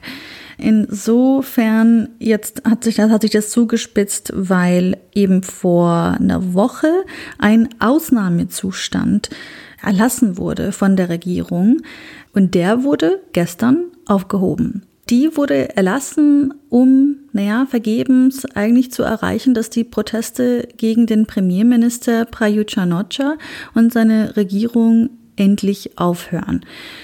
Nach diesem Ausnahmezustand waren eben Versammlungen von mehr als vier Personen verboten worden. Trotz dieses Versammlungsverbotes waren täglich, wirklich täglich tausende prodemokratische Demonstranten in der Hauptstadt Bangkok auf die Straßen gegangen, um eben verschiedene Sachen zu fordern. Also einmal den Rücktritt des Premierministers ähm, Prayut und die Freilassung von festgenommenen Demonstranten.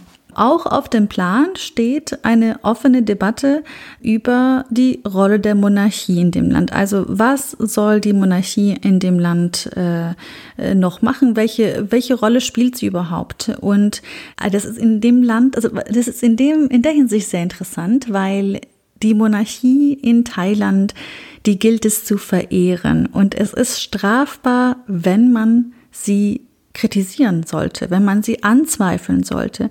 Dafür gibt es Gesetze, die vielleicht, die, naja, ähm, eher selten zu tragen kommen, aber trotzdem gibt es dort Gesetze, ähm, die Menschen zu 15 Jahren oder mehr Haft verurteilen können und dürfen. Und äh, seit dem Beginn der Proteste sind auch mindestens ähm, 83 Menschen verhaftet worden, nicht für den Grund, dass sie die Monarchie kritisiert haben, da eben für andere Gründe. Aber letzte Woche hat das Ganze eine Art ja, gab es einen Wendepunkt. Es ist ein sehr interessanter Moment gewesen, als die Königin des Landes sich entschloss, im Auto auf einmal aus Gründen, die keiner kennt, durch die Protestmenge zu fahren in so einem cremefarbenen Rolls Royce. Also so ein bisschen tone deaf, würde ich sagen. Und bei dieser Vorbeifahrt sozusagen, die auch ähm, nicht angekündigt war, wo viele Protestierende eben nicht wussten, hä, was ist denn jetzt passiert? Sie haben auch äh, einige Demonstranten diesen Demo, naja, diesen Hunger, Hunger Games Gruß gezeigt, also diesen gegen die Monarchie Gruß, diesen drei Finger, Zeigefinger, Mittelfinger, Ringfinger gezeigt, äh, um eben auch so ein bisschen zu signalisieren, wir sind gegen euch oder wir protestieren gegen dich. Und dabei wurden mindestens drei Menschen verhaftet und ihnen drohen tatsächlich jetzt auch lebenslange Haft. Also diese Gesetze, die jetzt auf einmal greifen. Das heißt, die, die, die Proteste derzeit sind genau dort auch verblieben. Es ist eine unglaublich hitzige Debatte darüber, wie dieses Land eben regiert werden soll, ähm, in dem fast 70 Millionen Menschen leben. Die Forderungen der Demonstranten ist eben nämlich so, wir wollen, dass der Premierminister, der ungerechtfertigt hier weiterhin an der Macht bleibt. Wir wollen, dass er zurücktritt. Wir wollen, dass die Monarchie demokratischer wird. Ja, das klingt ein bisschen komisch, aber ähm, also wir wollen, dass die Monarchie da bisschen besser aufpasst, dass nicht noch mehr Militärputsche in diesem Land passieren, denn, das, denn von denen gibt es sehr, sehr viele in Thailand und dass die Monarchie endlich mal wirklich so darauf schaut, was in dem Land passiert. Und naja, auch, dass eben sehr viele Demonstranten, die festgenommen worden sind, freigelassen werden.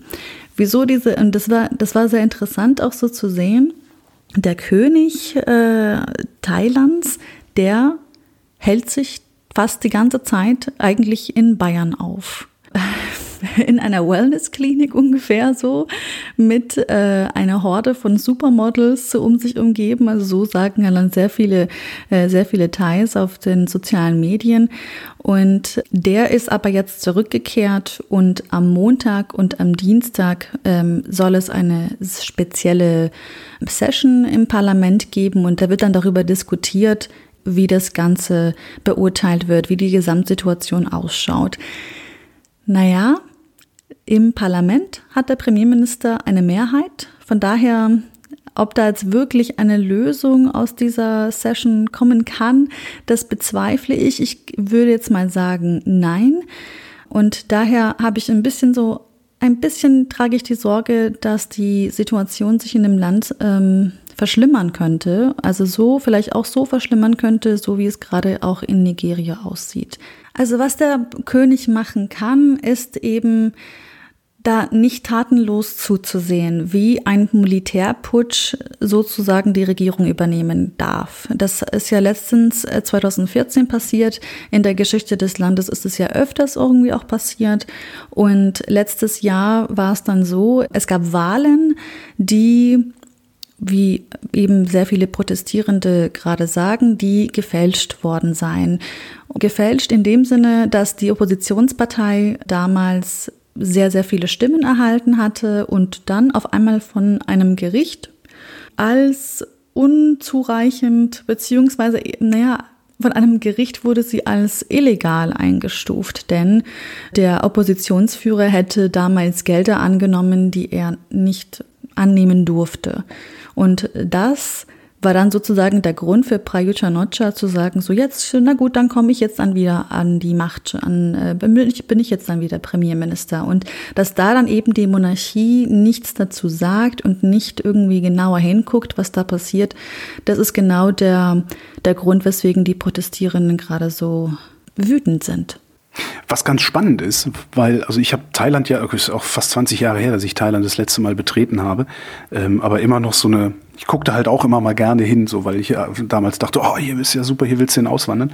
Ähm, und ich habe Thailand damals schon kennengelernt als ein Land, das ähm, dessen politische Klasse hochkorrupt ist. Damals mhm. Thaksin Shinawat hieß der, glaube ich, der, der Ministerpräsident damals. Also wirklich eine hochkorrupte äh, Zivilregierung sozusagen, aber eine äh, unglaubliche Loyalität der Bevölkerung zum Königshaus. Oder zum König damals. Ich glaube, hieß der Bumipon hieß der. Insofern finde ich das sehr, sehr spannend, dass, dass, dass sie da demonstrieren und nicht sagen, mehr Demokratie, sondern ey König! Super Sache eigentlich. Ja, also schon, Sie sagen schon auch mehr Demokratie. Yeah. Okay, du hast mit dem Ausland angefangen, ich mache mit dem Ausland weiter. Nigeria. Äh, die Woche äh, sitze ich so in Twitter, spült es mir ein Hashtag, Hashtag vorbei. End-SARS. Ich denke so, ah, SARS-CoV-2. Hm. Ja, und ich denke nur, oh nee, was ist das denn jetzt schon wieder für ein Schwachsinn? Also End-SARS, das endet doch nicht. Das ist, wahrscheinlich ist das jetzt wieder so, so, ein, so ein Blick auf dieses, auf dieses Virus, wie so eine Petition bei Change.org, weißt du?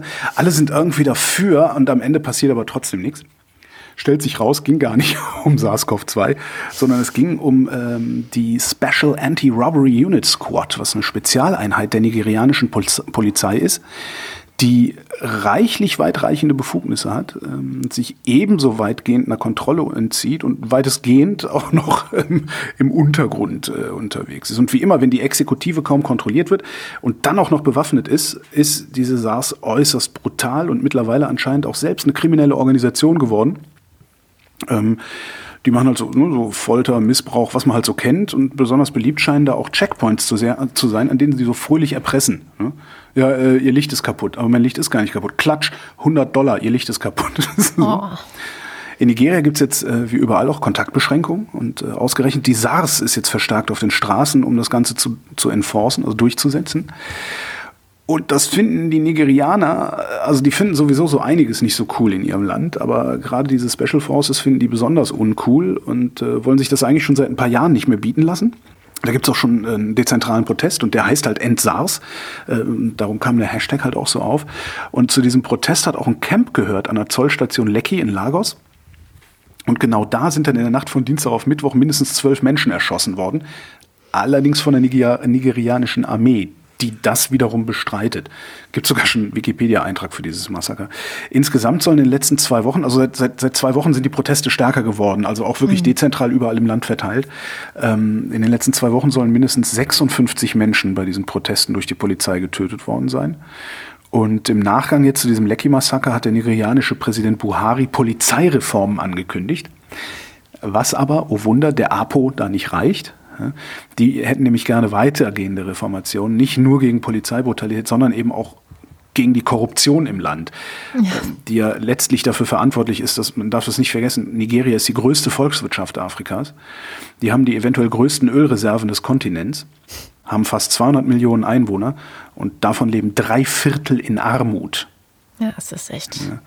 Ich habe jetzt wenig Hoffnung, dass sich daran groß was ändert äh, mittelfristig, weil bei Öl geht es um viel Geld und um extrem mhm. skrupellose Firmen. Kann man sich sehr gut an der Geschichte des Niger-Deltas angucken. Und diese Firmen haben halt weltweit eine derart laute Lobby, dass sich kaum PolitikerInnen finden werden, die denen die Stirn bieten. Also haben wir jetzt auch hier schon wieder. Muss man sich nur mal angucken, wer diese Wasserstoff in, in PKWs Schwachsinn gerade propagiert. Äh, letztendlich kommt das dann auch aus dieser Ecke. Ähm, was ich aber super fand an dieser Sache, jetzt für mich persönlich. Äh, was ich von Nigeria weiß, weiß ich so aus, aus seltenen Artikeln in Wochenzeitungen und sowas. Ne? Mhm. So zweimal im Jahr kommt dann vielleicht im Spiegel mal oder in der Zeit mal was über, über, über Nigeria oder überhaupt über Afrika. Tagesaktuell kommt fast nie was an mir vorbei, vielleicht mal von der Taz abgesehen. Und wenn dann aber doch eher in meiner Wahrnehmung so als Randnotiz. Und beim Lecky-Massaker und Entsars aber, da habe ich das jetzt fast in Echtzeit bekommen und war auch in Echtzeit in der Lage, direkt mal ein paar Quellen zu lesen aus Afrika, mhm. um mir ein Bild zu machen, soweit man sich das in so einem bequemen Sessel in Berlin überhaupt machen kann. Und das finde ich ehrlich gesagt eine sehr, sehr geile Entwicklung. Vor allem auch im Hinblick auf die Stimmen, ja. die ich früher nicht wahrgenommen habe. Entsars, ja. ja, mein Gott, ist ein nigerianisches Problem, leck mir am Arsch. Jetzt bin ich immerhin schon mal gezwungen gewesen, mich damit auseinanderzusetzen. Das finde ich eigentlich gar nicht ungeil.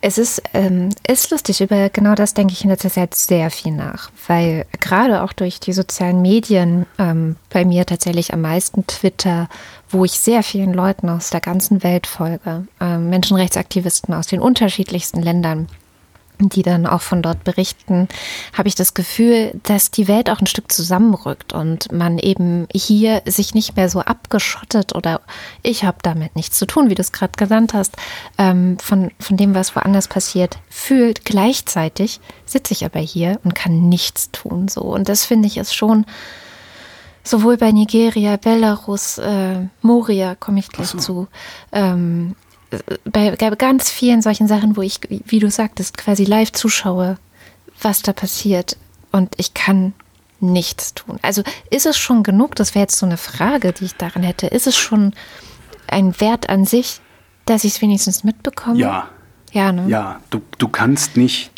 ne, du kannst kann nicht, nicht die Probleme der Welt lösen. Du kannst nicht alle retten. Das ist so, so pathetisch, das klingt.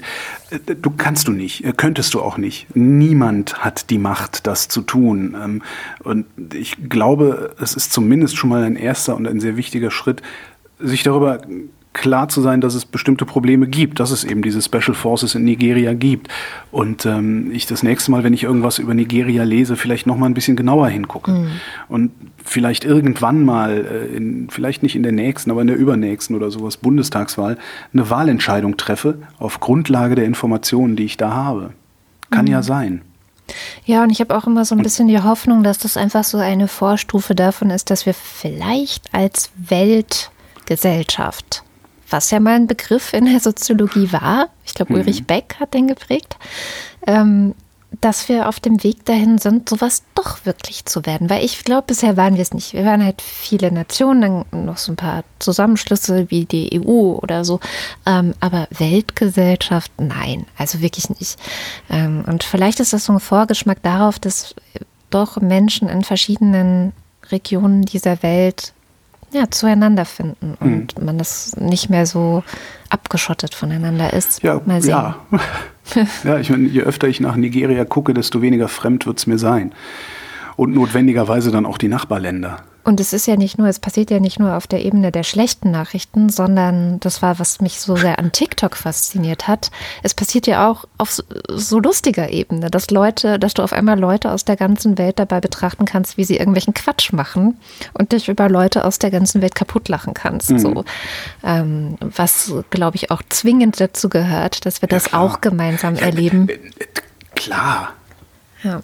Das, das, das, nur dadurch kriegst du ja überhaupt erstmal mit, dass das so völlig normale Menschen sind und ja. nicht irgendwie, uh, die gelbe Gefahr oder irgend so ein Scheiß. Ja. Oder, oder was ich halt auch sehr schön finde, ist, wie oft man dann auch, das, das Letzte, was ich so mitbekommen hatte aus, aus Afrika, wo ich auch gedacht habe, Gott, ist das peinlich, ist M-Pesa. Mhm. Dieses ähm, Bezahlsystem, mhm. wo du ja im Grunde über dein Handyguthaben, also Handyguthaben miteinander austauschst und dadurch bezahlen kannst. Äh, was sie irgendwie entwickelt haben, ich weiß gar nicht, wozu sie es entwickelt haben, was sich aber wieder erwarten, äh, zum Zahlungsmittel äh, ja. durchgesetzt hat. in, in einigen Ländern da unten. Und das fand ich eigentlich ziemlich abgefahren irgendwie. Also das ist halt, du wirst halt ständig überfallen, dir wirds Bargeld abgenommen, ja leck mich.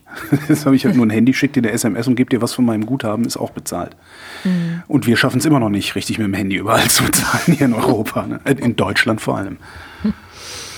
Aber da war ich gerade schon bei einem Hörtipp, den ich dann ja gerade einflechten kann. Und zwar habe ich diese Woche wieder lakonisch elegant für den Deutschland von Kultur gemacht und eine Sendung, die mir wirklich auch sehr am Herzen liegt. Deswegen empfehle ich sie auch hier. Ähm, wir haben mit Isabel Schajani gesprochen, die ja als vor über einem Monat Moria gebrannt hat, also das alte Lager äh, auf der äh, griechischen Insel Lesbos für Geflüchtete gebrannt hat. Da war die ja vor Ort, mehr oder weniger zufällig, hat dann ja auch von vor Ort berichtet fürs Fernsehen hauptsächlich. Und die hatten wir zu Gast und haben mit ihr nochmal darüber gesprochen, weil jetzt ja, naja, ich sag mal, die Nachrichten aus Moria sehr vereinzelt geworden sind. Wir gucken natürlich schon wieder nicht mehr hin. Mhm. Wir sprechen kaum noch darüber und sind schon wieder ganz gut dabei. Sicherlich auch, weil wir gerade andere Probleme haben mit Covid-19 und so weiter, sehe ich ja auch alles ein.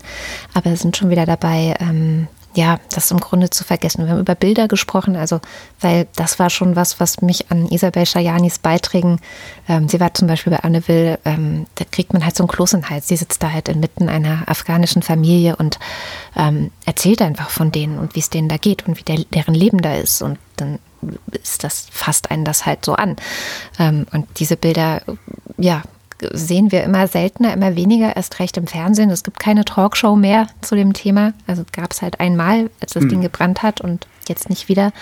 Und ja, also haben wir länger darüber gesprochen. Einerseits, was denn da los ist, warum das wieder so vergessen wurde und eben auch andererseits, was für Bilder wir da gesehen haben, ähm, was ja meistens zum Beispiel Bilder von Kindern waren, ja. weil das die Bilder sind, die vielleicht noch am ehesten jemanden bewegen und nicht kalt lassen da dann auch wieder der Zusammenhang vielleicht, ich weiß es nicht, war so eine These von mir in der Sendung zur Politik, ähm, ob wir vielleicht deswegen nur unbegleitete Minderjährige äh, aufnehmen wollen. Naja, äh, Hörtipp wird verlinkt, genau. Ja, soll ich noch schnell die Wahl in Bolivien erklären? ich weiß nicht. Wenn du Lust Super. hast, die Leute also, freuen sich das, ja. Ich hatte mir das aufgeschrieben, so, ah, Bolivien ist ja auch interessant, musste auch mal machen in der Wochendämmerung. Wollte ich eigentlich letzte Woche schon, aber letzte Woche war ich irgendwie so faul.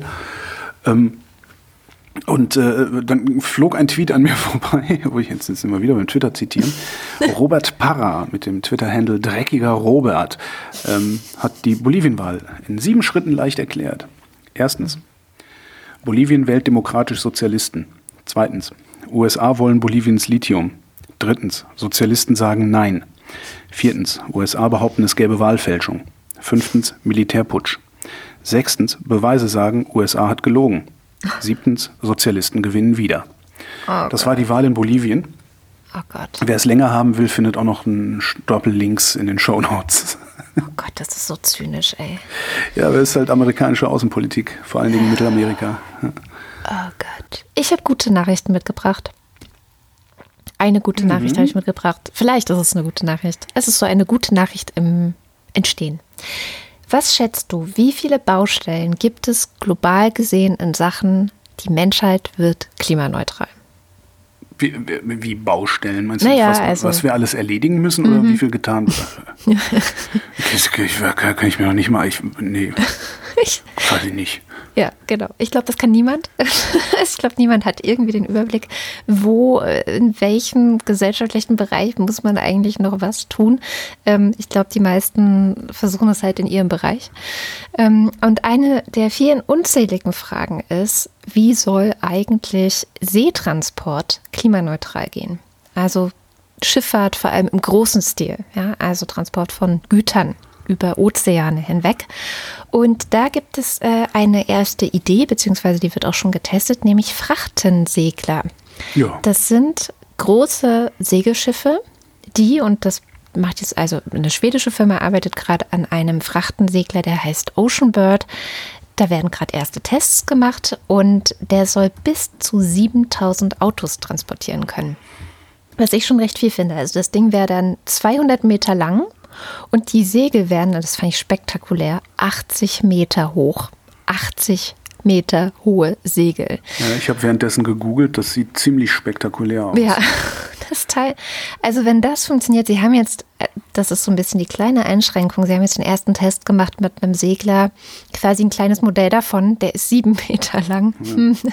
Aber das hat schon mal gut geklappt und ähm, wenn alles gut geht, soll das Ding in vier Jahren startklar sein. Also, ich bin ich. gespannt und extrem skeptisch. Es gab schon mal so eine Geschichte mit ähm, einer Segelunterstützung von äh, normalen Motorschiffen, mhm. wo vorne praktisch ein sehr, sehr großer, ja, wie beim Kitesurfen, also ein sehr, sehr mhm. großer Kite, ein Drache angehängt, angehängt wird.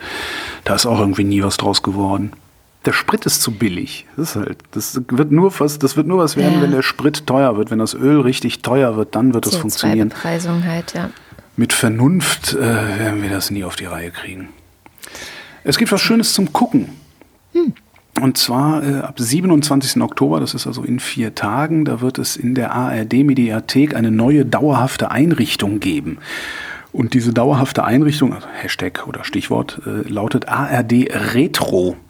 Aha. Am 27.10. ist UNESCO-Welttag des audiovisuellen Erbes, darum wird es dann, dann freigeschaltet. Ah. Äh, die haben zusammen mit dem Deutschen Rundfunkarchiv ein paar tausend, wie sie nennen, zeitgeschichtlich relevante Videos frei zugänglich reingehauen in die Mediathek. Ähm, unbegrenzt verfügbar, das heißt, die werden nicht kulturvernichtet. Und es sind nur regionale oder überwiegend regionale und aktuelle Fernsehproduktionen aus der Zeit von vor 1966. Hm. Geil. Das ist, ist, doch geil, oder? Immer so, ja, mal gucken, was los war. Also, da freue ich mich total drauf, wenn das freigeschaltet wird, weil dann ist ja auch bestimmt Lockdown nächste Woche und dann haben wir wieder was zu tun, wenn wir zu Hause sitzen und nicht wissen, was wir tun sollen. Hm. Habe ich jetzt schlechte Laune gemacht? Ich habe noch zwei lustige Nachrichten dabei, die wirklich lustig sind. Also eine ist so ein kleiner Nebensatz. Es gibt einen kanadischen Ort, der heißt Asbestos. ja. My Anus gibt es auch. Und ähm, der, die haben jetzt ein Referendum gemacht, weil sie wollen ihre Stadt umbenennen. Mhm. Weil ihrer Ansicht nach der alte Name dazu führt, dass sich keine Investoren für die kleine Kommune finden. Ja. McDonalds Asbestos. Nee. ja. Was du das sagst, fällt mir ein, der, der Vater einer Freundin von mir ist nach Alaska ausgewandert.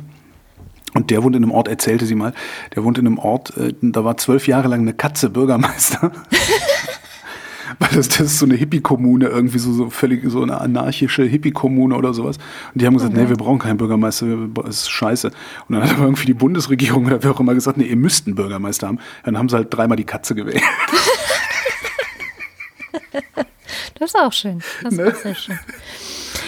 Jedenfalls die nächste lustige Nachricht, an die muss man so ein bisschen glauben, weil es ist noch nicht bestätigt, beziehungsweise es wird auch abgestritten. Und zwar soll ein niederländischer Hacker, hm. der schon mal 2016 wohl den Twitter-Account von Donald Trump gehackt hat, aber gehackt ist schon zu viel gesagt. Also das klingt zu professionell. Der hat einfach das Passwort geraten. Und er hat jetzt wieder das Passwort geraten. Zumindest sagt er das. Also er hat auch ein längeres ähm, Statement in der niederländischen Zeitung gegeben, wo er das beschrieben hat und er hat es wieder geraten. Und beim fünften Mal raten hat er es äh, rausgefunden, nämlich Maga 2020. Mhm. Ich habe nur die Kritik daran gelesen. Ich ja. glaube, die Weiß, was Weiß oder Voxcom, ich weiß es nicht, hatte eine Kritik daran und ich habe gedacht, okay, die Kritik ist so plausibel, ich beschäftige mich nicht weiter damit. Ja, ich weiß. Es ist halt, also Twitter sagt, nee, das äh, kann eigentlich nicht sein. Wir haben gerade für so ähm, ja, herausragende Persönlichkeiten und Führungspersönlichkeiten oder auch Menschen, die jetzt in diesem Wahlkampf so ähm, krass involviert sind, haben wir verstärkte Sicherheitsregeln. Hm. Das kann eigentlich nicht sein. Und Trump streitet es natürlich ab, ist ja klar. Das heißt, es gibt keine Verifizierung dieser Nachricht. Aber es reicht ja vielleicht schon, dass man weiß, es wäre ihm zuzutrauen. Das ist, das ist eigentlich immer wieder das. Ja, klar, klar lässt er sich hacken, der ist so doof. Ja, klar. Und das 2016er Ding war auch. Also da äh, ja. hat er sich tatsächlich hacken lassen. Jetzt habe ich vergessen, wie da das Passwort war. Es war ungefähr es war Maga so ein 2016. Nee, nee, es war so ein Spruch, den er immer in seiner Reality-TV-Show. Ähm, You're fired. Ja, genau. Ja. Ja, genau, das war's. Ich hätte hier noch die TUI-Jugendstudie rumliegen, aber vielleicht wollen wir die Leute nicht allzu sehr mit Fakten langweilen. Ich nehme einfach nur ein, ein Ergebnis daraus, kannst dir dann jeder selber durchlesen. Ähm, die Studie heißt äh, Junges Deutschland in Zeiten von Corona. Ähm, haben außerdem Vergleichsdaten aus anderen europäischen Ländern noch dazu gepackt, was auch ganz spannend ist um zu sehen, mit wem unsere jungen Menschen ähm, bis 26, 21 bis 26, nee Quatsch, bis 26 haben sie geguckt, so. Zu gucken, mit wem wir uns ähnlich sind. Das sind witzigerweise sehr viel, sehr oft die Briten und die Polen. Ähm, also nicht wir uns ähnlich, sondern die, ne? Die, die jungen Leute, die, die da. Was ich interessant, also ein schönes, schöne, ein, ein schönes Datum ist, äh, die große Mehrheit hält sich mindestens eingeschränkt an die Corona-Maßnahmen. Wir reden von 94 Prozent, die sich dran halten, der jungen Leute. Echt? Die größte Motivation, also mindestens eingeschränkt, sagen ne? Sie. Sagen sie. Und, Ja. und eingeschränkt heißt halt auch, ne, ich gehe halt trotzdem ohne Maske in eine Disco oder ich weiß es nicht. Aber trotzdem finde ich das schon mal ganz gut, dass sie wenigstens, ne? Die größte Motivation, sich dran zu halten, ist die Gesundheit der anderen. 89 Prozent. Die eigene Gesundheit 79 Prozent. Und immerhin mit 61 Prozent auch die Angst vor Strafen. Strafe muss sein, junger Mann. Klatsch, klatsch, klatsch, klatsch. Und dann hätte ich noch ein Listicle. Das Listicle der Woche. Ähm, Und zwar die Top 10 Technologien, die kurz davor sind, Riesenprobleme zu lösen, das aber vermutlich nie tun werden. Der Independent hat die, hat die aufgeschrieben und ich fand die sehr schön. Ich ratter mal runter. Carbon Capture and Storage. Ja. CO2-Abgase also sozusagen auffangen, wo sie entstehen am Kraftwerk und dann in die Erde zu verpressen. Selbstfahrende Autos. Wasserstoffantriebe. Kernfusion. Blockchain. Graphen. Quantencomputer. Was war das, das davor? Graphen. Was ist Graphen ist ein eindimensionaler Kohlenstoff, ähm, ein, ein sehr widerstandsfähiger Kohlenstoff, der nur tatsächlich nur aus einer Lage Atome besteht. Wirklich revolutionäres Material. Und immer kurz davor, wirklich der Durchbruch zu sein, mit dem wir unseren Aufzug in den Weltraum bauen können und sowas. Also das, äh, wenn wir einen Aufzug in den Weltraum bauen, dann damit. Das ist schon cooles Zeug. Das sehe das Geile bei dieser Liste. Das ist alles cooles Zeug, was ganz kurz vor Marktreife steht. Aber da steht's halt auch schon ziemlich lange, wie zum Beispiel Quantencomputer raketengetriebene Flugzeuge, Virtual Reality, und das letzte ist der Videoschiedsrichter. Den haben sie dann aber auch nochmal ausgeführt mit, äh, der, der löst zwar eine Menge Probleme, aber schafft dabei wieder so viele andere, dass es eigentlich auch völliger Quatsch ist. Das Schöne an der Liste finde ich, äh, darum habe ich die mitgenommen, ich könnt, könnte mich bei fast jedem Ding aus dem Stand drüber streiten.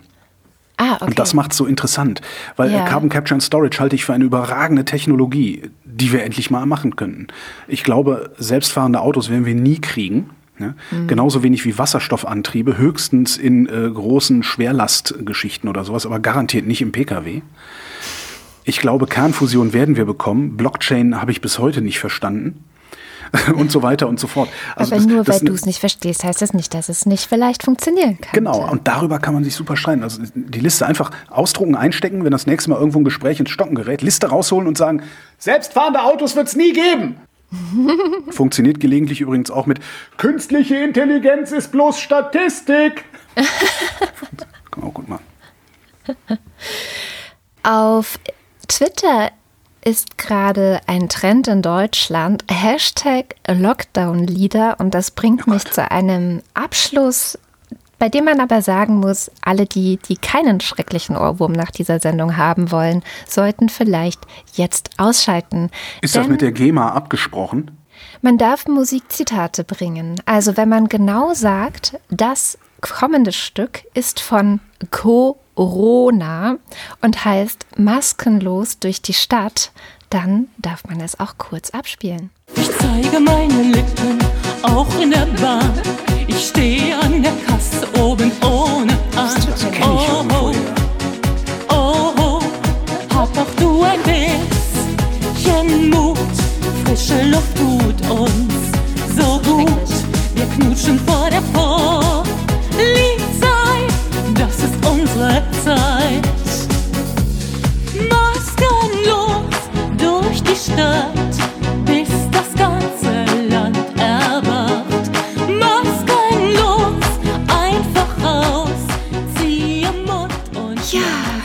ist das nicht herrlich? Man muss So. dazu sagen, die meint das ernst. Das ist eine Covidiotin und bietet an, dass das Ding auch auf Demos, auf entsprechenden Demos äh, gespielt werden darf.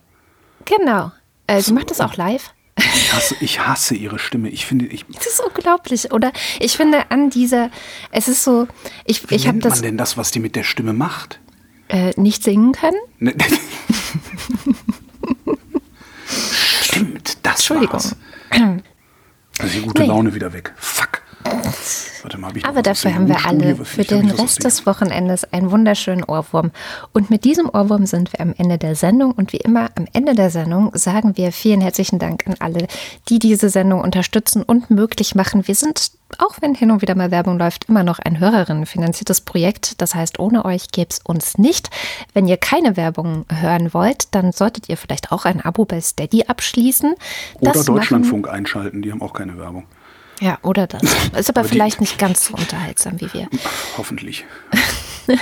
Ähm, wenn ihr bei Steady schon seid, dann guckt doch mal bei den Ultras oder dem Fanclub vorbei, weil wenn ihr da noch Mitglied werdet, dann lesen wir am Ende jeder Sendung eure Namen vor und das kommt jetzt. Dünns 1. Elegia einzigartig von Huxarien will auch mal an den Anfang. Alexander Bonsack. Marc Bremer, Hans Damhorst. Hans Horst van Damme, Das Kind ist unverzüglich nach seiner Geburt in ein Register einzutragen und hat das Recht auf einen Namen von Geburt an, das Recht, eine Staatsangehörigkeit zu erwerben und soweit möglich das Recht, seine Eltern zu kennen und von ihnen betreut zu werden. Oliver Pi, Jan Denecke, Mathis Derjung, Vorsitzender der Polizeigewerkschaft Schieß mich tot. Markus Dietz, Christopher Etzel, Erik Fröhlich, Adrian Hauptmann, Wing Commander Lord Fleschers Hausmusik. Hey you, what do you see? Something beautiful or something free? Hm. Nee. Ich, Klingelt nicht. Ich habe so gerade so einen Es liegt mir auf der Zunge Effekt, aber kann auch sein, dass ich mich komplett täusche. Katharina Hüll. Muahahaha, ich bin deine Nemesis. Sis, sis, sis. Wir schaffen es, bis zur nächsten Jubiläumsfolge eine Version von Painted Black vorgetragen von Katrin oder Holger zusammenzubekommen. I see people turn their heads and quickly look away like a newborn baby. It just happens every day. Matthias Johansen. Arndt J. Kästner. Zu Zeiten des zweiten Aufstiegs der Corona ist es Zeit für eine Zustandsbemerkung. Ja, die Gesänge sind nicht neu, dennoch wahr. Manchmal wünschte ich, dass es regnet, 700 Tage lang, bis alles von mir weggespült wird, damit ich wieder atmen kann. Müsli, Müsli, Miam, Miam, Miam. Müsli, Müsli, Miam, Miam, Miam. Dominik Neise. Robert Nieholm. Der Teewurstprinz. Nu, sagen Chris und Moni. Michael Salz. Jörg Scheckis schaut in der Liste nach unten und da steht Anita Schroven. Roman Schlauer, Joachim Urlas. Jens Viewig, Lars von Hof-Hunold. Bernd Wehmöller. Justus Wilhelm.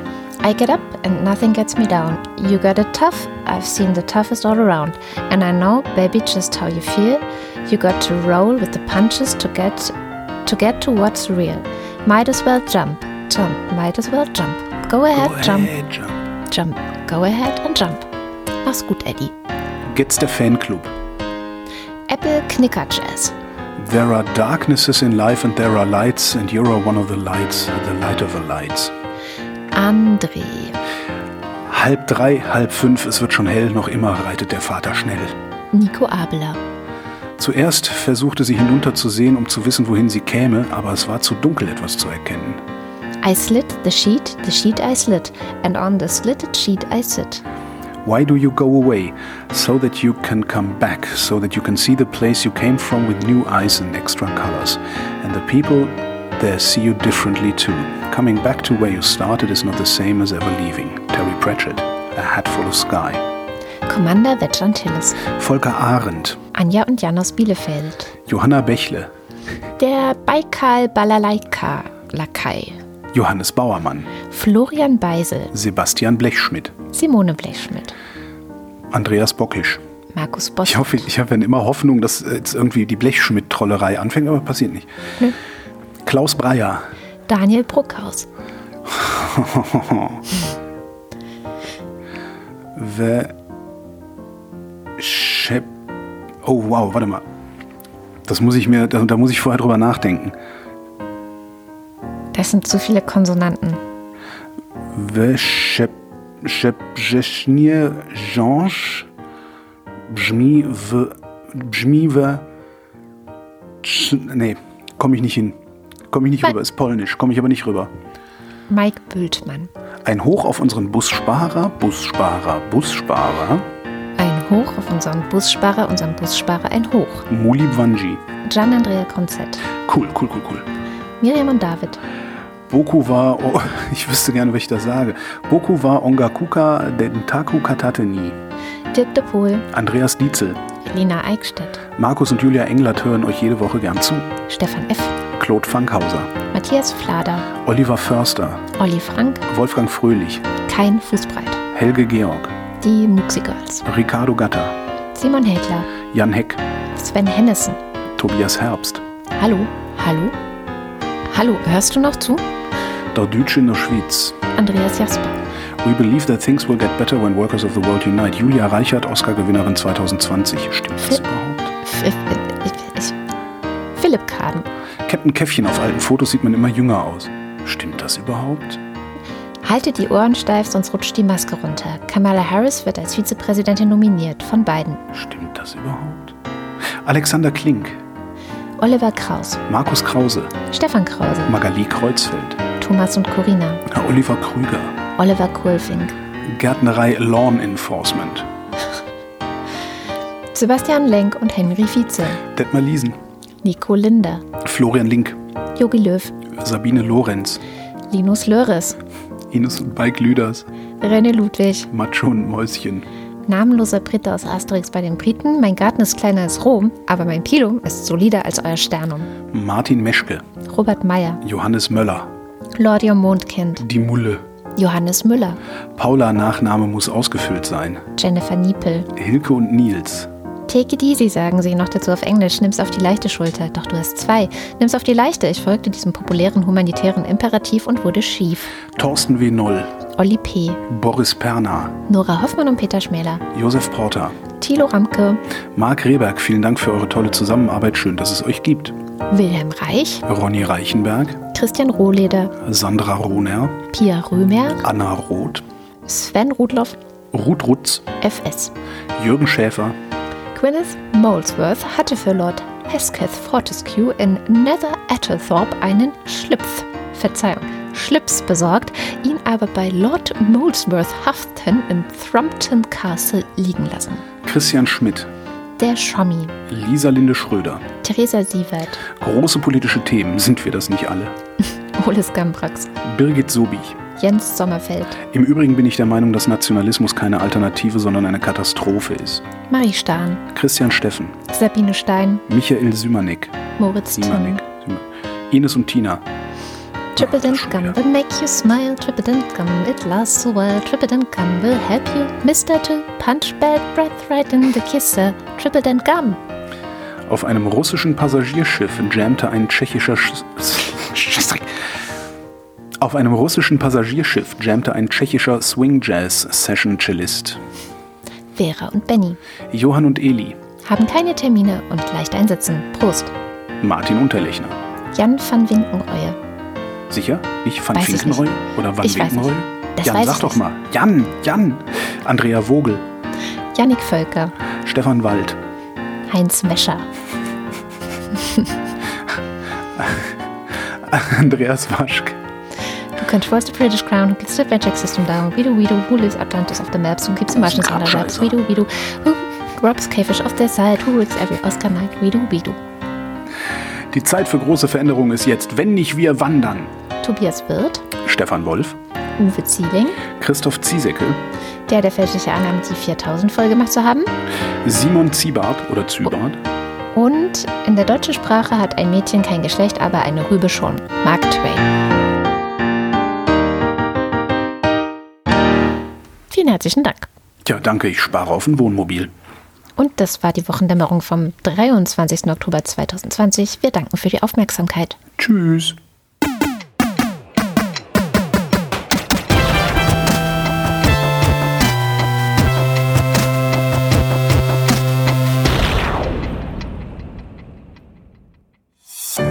Eine Produktion von Haus 1.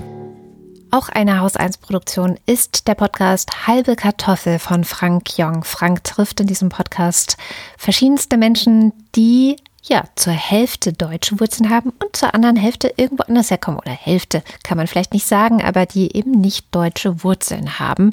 Und in diesen Gesprächen, da macht er immer eine ganz bestimmte Sache und die macht er auch mit seinem Gast Chima, nämlich die Passkontrolle. Ich lese deinen vollen Namen vor. Ich hoffe, dass es so einigermaßen dem entspricht, wie er Das wird ein Desaster. Das wird ein Desaster. Also ich versuch's mal. Chimaobina. Wow! Okay. Okay. Wow, das war fast wie von meinen Eltern. Okay. Und jetzt, au, ai, ai, ai. Ah, warte Jetzt mal kurz. Ich muss erstmal erstmal üben im Stillen. Enya Kanwane. Bis auf das N, das du ausgesprochen hast. Ah, Das ist okay. ein stummes, in, also das ist Enya Kawanne. Ah. Aber die Sprachmelodie tatsächlich auch so gut, wie ich es noch nie zuvor von jemandem gehört habe. Wow. Oder selten von Hm. jemandem gehört habe, der den, also der nicht aus dem äh, Kulturraum kommt. Cool. Die ganze Folge mit Chima könnt ihr auf halbekartoffel.de und natürlich überall, wo ihr Podcasts hört, hören. Achte darauf, dass ihr halbe Kartoffel das Kartoffel ohne R und ohne E schreibt. Und in dieser Folge geht es übrigens auch ganz viel um das Thema Nigeria. War ja auch in unserer Sendung heute ein bisschen Thema. Chimas Eltern kommen nämlich von dort. Das ist das Heimatland seiner Eltern. Und er war mit 16, 17 Jahren zum ersten Mal dort und zwar insgesamt vier Wochen. Wie das da war und warum er sich die ganze Zeit What the fuck gedacht hat, das müsst ihr euch selber anhören und ihr findet das auf halbekartoffel.de.